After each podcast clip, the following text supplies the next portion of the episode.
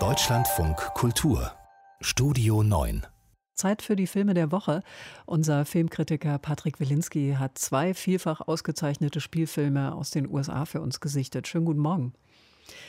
Guten Morgen. Beginnen wir vielleicht mit The Father von Florian Seller. Es ist ein Regiedebüt, mit dem der Regisseur sein eigenes Theaterstück verfilmt, in dem es um einen an Demenz erkrankten Mann geht. Wer sind Sie? Was tun Sie hier? Was tun Sie in meiner Wohnung? Anthony, ich bin's. Paul. Was tun Sie hier? Ich wohne hier.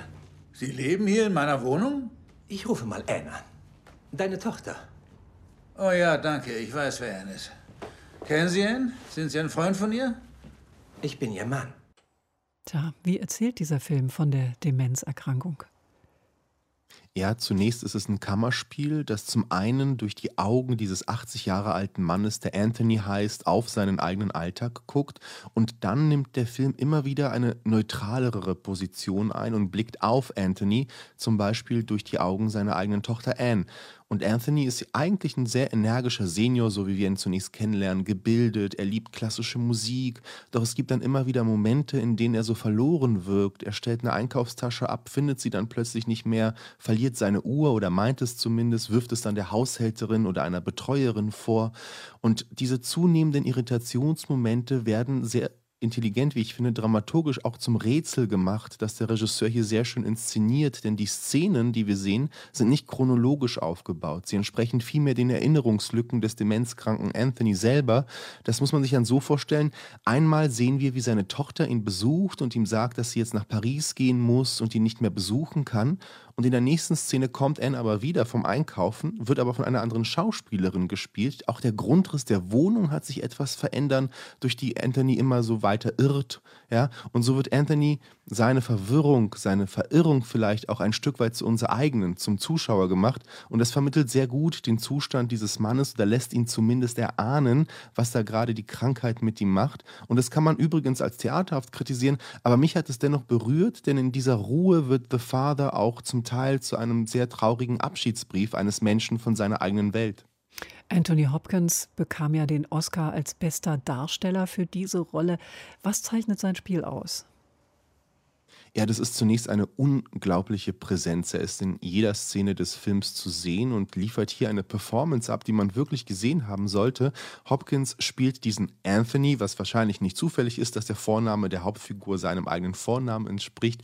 Er spielt diesen Anthony mit einer unglaublichen Werf, mit einer großen Überzeugungskraft. Seine Zweifel, Ängste werden direkt erfühlbar. Ich weiß ehrlich gesagt gar nicht genau, wie Sir Anthony Hopkins es macht, aber ich hatte das Gefühl, dass man förmlich sehen kann, kann, wie in den Augen seiner Figur das Leben langsam erlischt, dass da zunächst noch Kraft und Energie sind und dann peu à peu etwas schwindet. Wie er genau das macht, das bleibt sein Geheimnis, aber das ist ja ein großer Schauspieler seiner Generation, ein großer Shakespeare-Darsteller, übrigens intelligent und voller Würde.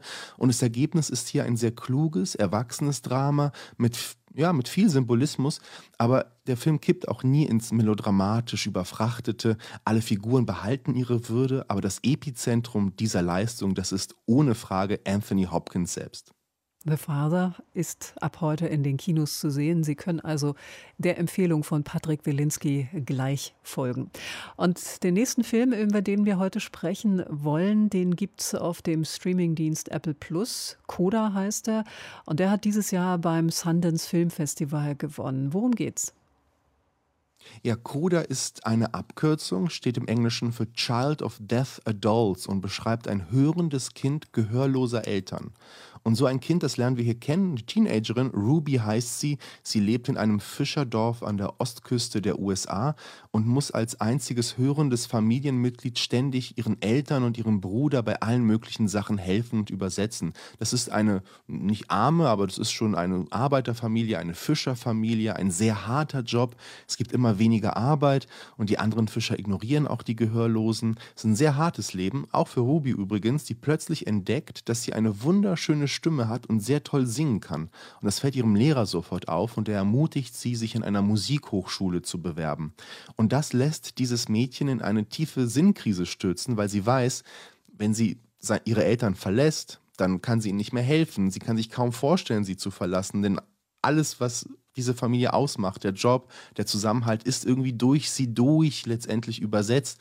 Und dann fragt sie sich, ob sie sich wirklich von ihnen trennen kann. Und das alles auch für den Gesang, der so etwas kann sie gar nicht vermitteln, dass, dass sie singt, dass sie schön singt. Das fällt ihr immer schwer, das traut sie sich gar nicht. Und das erzählt die Regisseurin Sheen Hader hier sehr schön als Komödie, ganz heiter, ganz leicht, mit tollen, gehörlosen Schauspielerinnen übrigens. Und politisch ist das auch alles sehr korrekt, ein bisschen bissig, ein bisschen kitschig, so wie man das von so einem Tränendrüsenfilm aus Amerika vielleicht erwarten würde.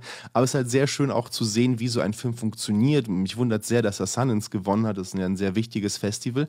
Aber ein Film, der uns auch so ein bisschen in den Alltag dieser Menschen an dieser Küste reinnimmt. Das hat mir sehr gut gefallen. Und welche Bilder findet die Regisseurin äh, für diese Geschichte?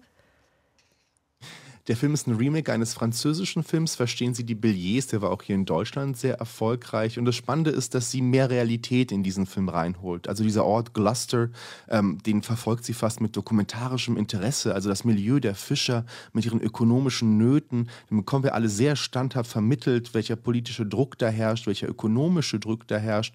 Und dann ist der Film auch über weite Strecken in Gebärdensprache verfasst, was auch visuell eine andere Art der Dialogauflösung verlangt. Das macht sie auch sehr toll mit einer tollen Dynamik für die Bilder. Also das ist zum einen eine konventionelle Coming-of-Age-Geschichte, aber auch eine, die sehr viel über gewisse Milieus erzählt und unsere Gegenwart. Das ist schon sehr gut gelungen. Unsere Filme der Woche ausgewählt und besprochen von Filmkritiker Patrick Wilinski.